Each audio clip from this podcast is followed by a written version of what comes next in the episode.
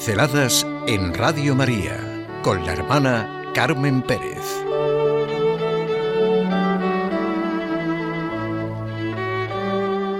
Ante el más tremendo misterio. Nos encontramos ante el más tremendo misterio. Jesucristo, el Hijo de Dios, muere en la cruz.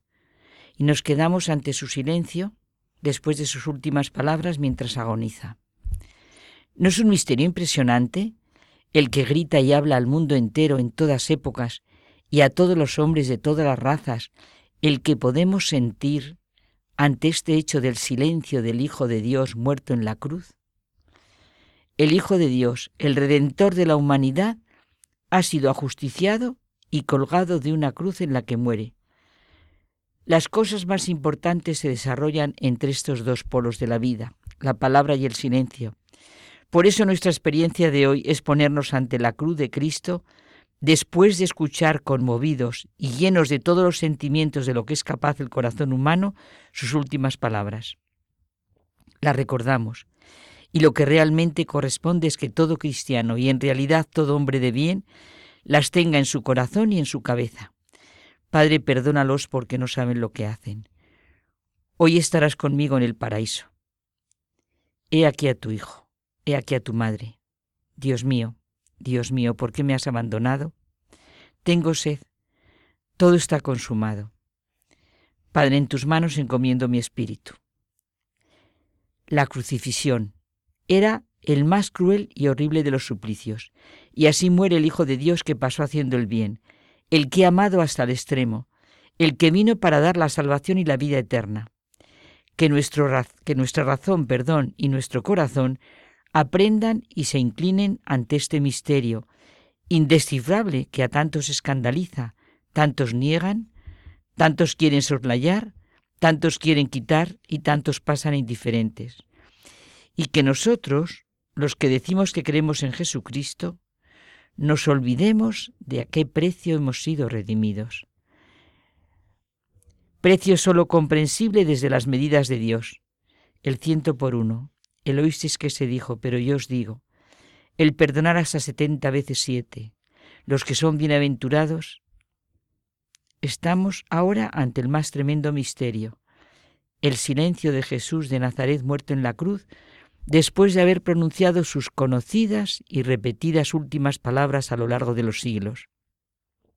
El silencio de Cristo muerto en la cruz es el hecho que pone de manifiesto el inmenso amor y misericordia de Dios que tiene para con los hombres y hasta dónde es capaz de llegar.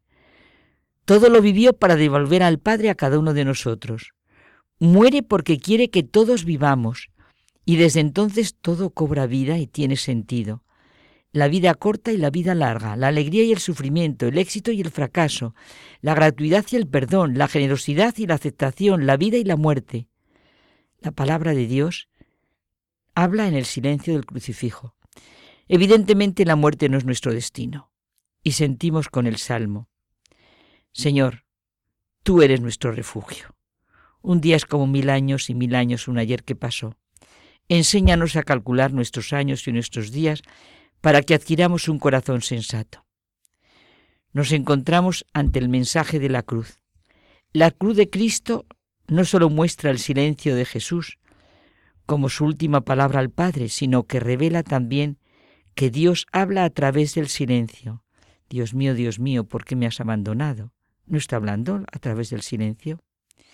El verbo enmudece, se hace silencio mortal, porque ha dicho hasta quedar sin palabras, al haber hablado todo lo que tenía que comunicar sin guardarse nada para sí.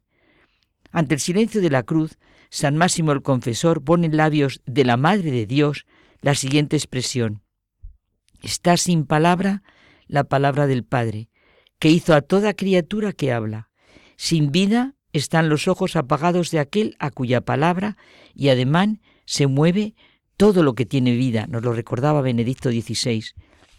El silencio de Jesús en la cruz es la mejor respuesta a muchas de nuestras preguntas y el consuelo ante nuestras dudas y angustias. Las últimas palabras de Jesús en la cruz y su silencio una vez muerto marcan nuestra vida.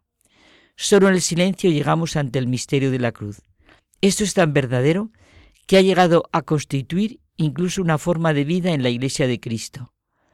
Vivir la propia vida sobre el silencio, como se ha hecho a lo largo de los siglos en lo que llamamos monasterios y órdenes contemplativas. No bastan los sentimientos, no bastan las lágrimas, por quien es Cristo el Hijo de Dios, nuestro camino, nuestra verdad y nuestra vida. No bastan de ninguna manera las procesiones, los pobres cumplimientos, y lo digo en el conocido sentido de la palabra cumplimiento, de si me vale o no me vale la obligación de ir a misa. No bastan tantas y tantas cosas que parecen tocar, no tocar nuestra vida. ¿Ante quién estoy? Ante el misterio del silencio del Hijo de Dios, el camino, la verdad y la vida. Es necesario quitar de nosotros todo lo que nos separa de Cristo crucificado y muerto en la cruz. ¿Cuántos hombres se han encontrado con su propia vida, con su propio yo, con el sentido de todo ante el silencio del crucifijo? Qué profundidad la que siente un amuno ante el Cristo de Velázquez. Miras dentro de ti donde está el reino de Dios. Blanco tu cuerpo está como la hostia del cielo de la noche soberana. Cristo, el único hombre que sucumbió de pleno grado, triunfador de la muerte, que a la vida por ti quedó encumbrada.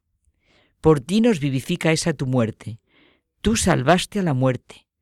Tú nos guías en la noche de este mundo ungiéndonos con la esperanza recia de un día eterno.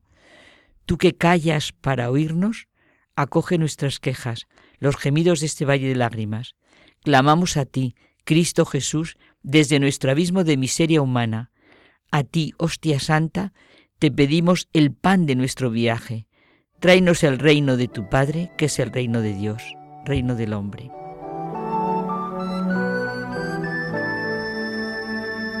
Pinceladas en Radio María con la hermana Carmen Pérez.